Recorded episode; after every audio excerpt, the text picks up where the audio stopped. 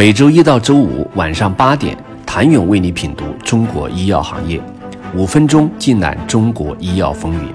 喜马拉雅的听众朋友们，你们好，我是医药经理人、出品人谭勇。面对几乎是必然到来的销售下滑压力，集采过后，跨国药企纷纷寻求以更为积极的方式应对集采冲击，将发展重心向创新药转移，算是其中之一。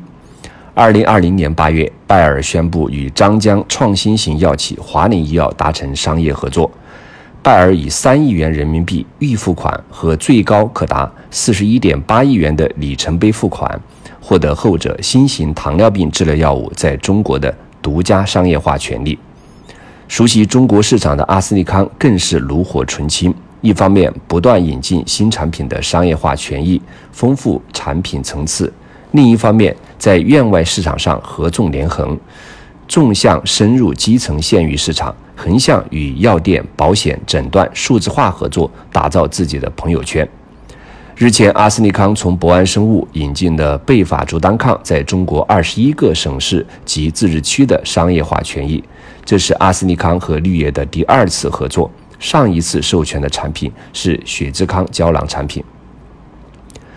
今年二月，阿斯利康获得了君实 PD-1 单抗药物，除此外还合作检测、中药等多个产品，譬如诺辉癌症早筛产品。随着代理产品的权益越来越多，阿斯利康放出豪言，要将阿斯利康打造成销售额千亿元的企业。院外市场布局上，二零二零年四月，阿斯利康宣布进军县级肿瘤市场，成立了县肿瘤团队来推广其所有的肿瘤产品及诊疗一体化服务。截至目前，阿斯利康团队已经覆盖了一千六百个县，团队人数近四千人。在拓展朋友圈上，二零二一年阿斯利康中国生态圈大会吸引超过六百家来自器械、数字化、保险、基金等多个领域的创新企业和机构参与。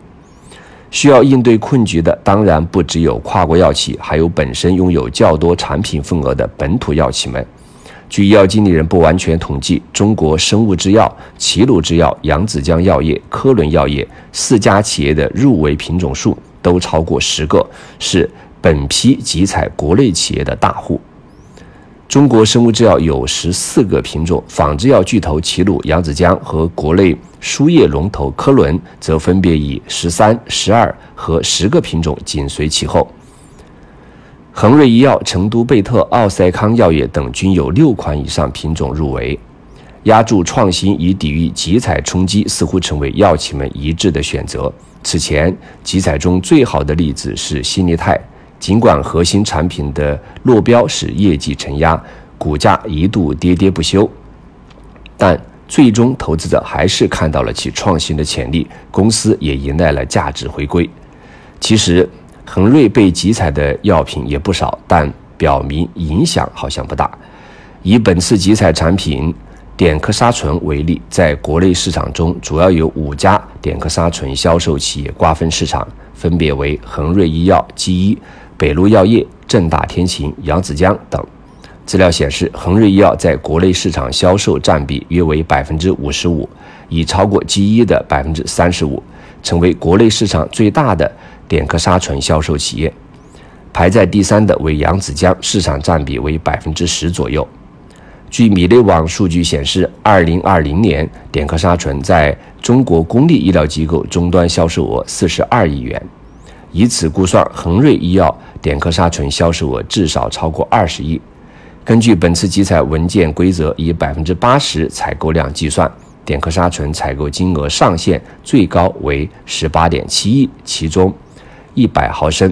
三十二克剂型，如以六家的最多入围企业数平分。就算恒瑞中标，理论上可以获得的最高集采的金额也仅有三点一亿元。据悉，此前恒瑞在今年的投资调研纪要中，曾向投资者预警第五批集采对公司的影响，并坦言将聚焦创新药，加速新药上市，扩大新药销售额，以对冲集采带来以对冲集采带来的影响。有分析师表示，到第五批集采时，PD One 带来的销售增长已经能对冲掉集采对恒瑞的影响，包括像集采中标王齐鲁制药这样的企业。一方面通过精益管理将成本尽可能压低，另一方面也在发力创新。扬子江药业这样的传统大药企业早已看到做仿制药没有出路，在加速创新转型。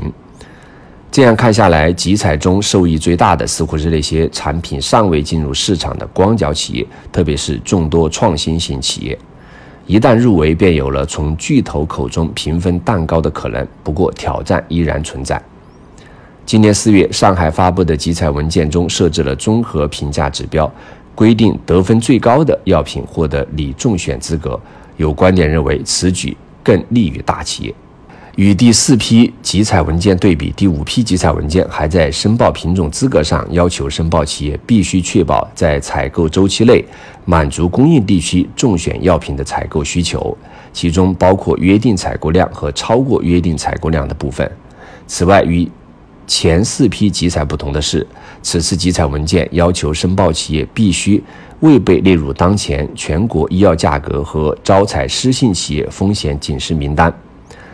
并给予未被任意一审依据医药价格和招采信用评价制度评定为中等严重和特别严重失信等级的企业优先权。